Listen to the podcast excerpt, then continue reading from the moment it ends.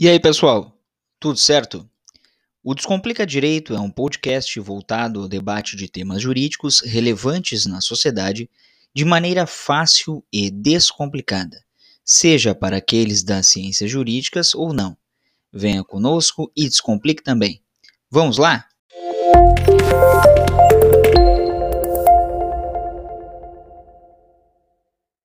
E aí, pessoal? Tudo certo? Mais um episódio do Descomplica Direito. Temos vídeo aqui no canal falando sobre liberdade de expressão.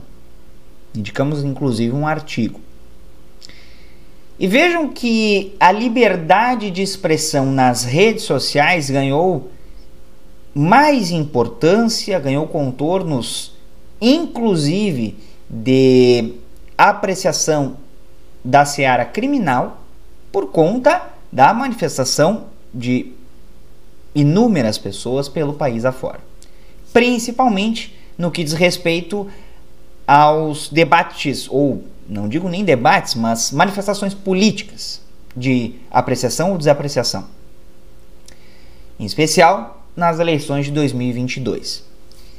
Mas, para além disso, a liberdade de expressão ganhou contornos de fato criminais quando as pessoas não entenderam que não há direito absoluto previsto na Constituição Federal. Nenhum direito é absoluto. E ele é, ou eles são sopesados ou sopesado determinadamente ou em determinados casos. Isto é, deverá haver análise conforme o caso concreto. Vamos ver agora o caso de uma condenação criminal em razão de publicações no Twitter de cunho racista. Vamos ver a partir de agora. Publicações de cunho nazista no Twitter configuram crime de racismo. Publicações em rede social de conotação discriminatória e depreciativa contra homossexuais e judeus extrapolam qualquer prerrogativa de liberdade de expressão e merecem ser censuradas na esteira do que estabelece o Código Penal brasileiro. Sob essa fundamentação, a 22ª Vara Federal de Porto Alegre condenou um homem por ter feito publicações racistas e homotransfóbicas em seu perfil no Twitter. O Ministério Público Federal, em outubro de 2021, ingressou com ação contra um porto-alegrense de 43 anos, narrando que entre junho de 2019 e fevereiro de 2020 ele postou quatro comentários contra minorias sociais em seu perfil no Twitter. Em suas publicações, ele exaltou Hitler e Goebbels, fomentou o discurso de ódio contra judeus, incentivou a violência contra pessoas trans e promoveu comentários homofóbicos, práticas que configura, configurariam o crime de racismo, qualificado segundo o artigo 20, parágrafo 2 da Lei 7716 de 89. Em sua defesa, o homem sustentou que algumas postagens se enquadrariam como injúria racial, uma vez que as palavras tinham a intenção de ofender a honra de um, de um usuário de rede específico. Afirmou ainda ter admitido seu erro e retratou-se, desativando seu perfil. Argumentou ainda que as provas eram insuficientes para sua condenação.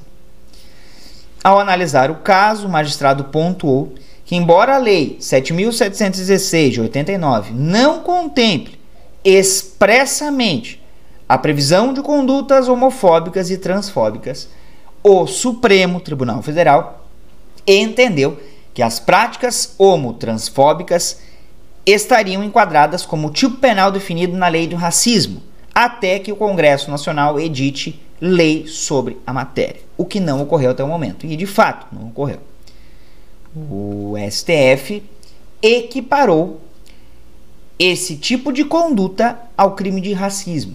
Então, crimes praticados, condutas praticadas contra a população LGBTQIA+, estariam então equiparadas ao crime de racismo. Segundo o magistrado, uma das publicações, abre aspas, induz e fomenta a discriminação contra a população LGBTQIA+, e vai além, incita a prática de violência contra esse grupo, baseando-se exclusivamente em repulsa ou repúdio ao seu comportamento. O magistrado ressaltou que o ambiente virtual apresenta-se como um espaço atrativo e fomentador do discurso de ódio, pois a sensação de anonimato e a distância entre os interlocutores potencializam-se nas redes sociais, reforçando a reprodução da homofobia ou transfobia. Sublinhou ainda que a homofobia é a forma de discriminação que mais restringe e viola direitos de minorias sexuais e está baseada na hierarquização das sexualidades, em que elenca a heterossexual como a dominante, natural e correta. Outras duas postagens também se revelaram crimes de racismo. Em uma delas, o réu enaltece a figura de Goebbels e faz ofensas aos judeus. Não há dúvidas, portanto, de que a mensagem em questão evidencia a sua intenção de menosprezar, menoscabar e inferiorizar os judeus, exaltando época, personalidades e expressões relacionadas ao nazismo, em que vigorava a odiosa ideia de que os judeus eram uma raça distinta e inferior. Em outra postagem, há uma conotação discriminatória e depreciativa contra homossexuais e judeus, na medida em que extrapola os limites da liberdade de expressão e invade a esfera criminal, merecendo censura penal. Há também que de se ressaltar que as três publicações ocorreram de forma sistemática, não foram é, aleatórias, foram sistemáticas, em intervalo de tempo curto, por meio das quais foram praticadas diversas formas de discriminação e preconceito, inclusive com incitação à violência. O magistrado entendeu que o quarto comentário postado no Twitter não restou configurado crime de racismo e, nesse caso, julgou parcialmente procedente a ação condenando o réu a dois anos, quatro meses e 24 dias de reclusão e ao pagamento de multa.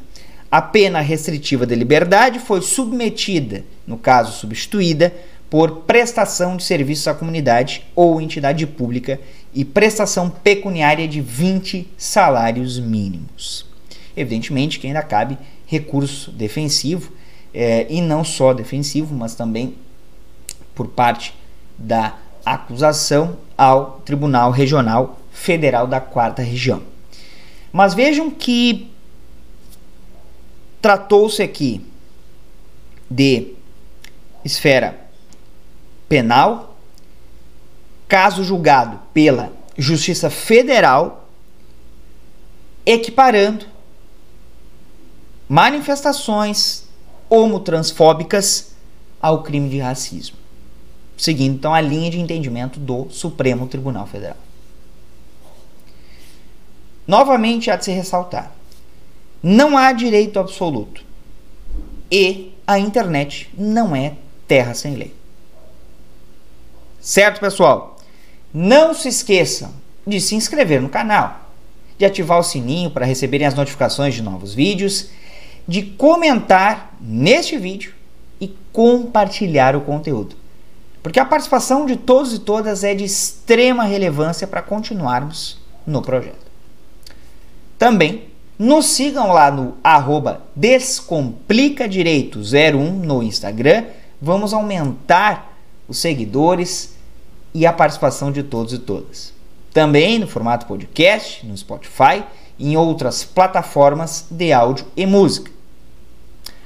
Ah, também se inscrevam no nosso canal do Telegram, cujo endereço consta aqui na descrição do vídeo.